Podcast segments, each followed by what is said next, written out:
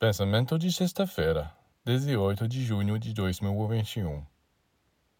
Quantas pessoas estão sempre reclamando que lhes falta isso, que lhes devido que, que não são amadas, que não são pensadas, que outros são mal intencionados. Mas por que elas não percebem que, com seu egoísmo e sua exigência injustificadas, elas estão desencorajando a todos ao seu redor? Elas precisam ser ajudadas, apoiadas, resgatadas.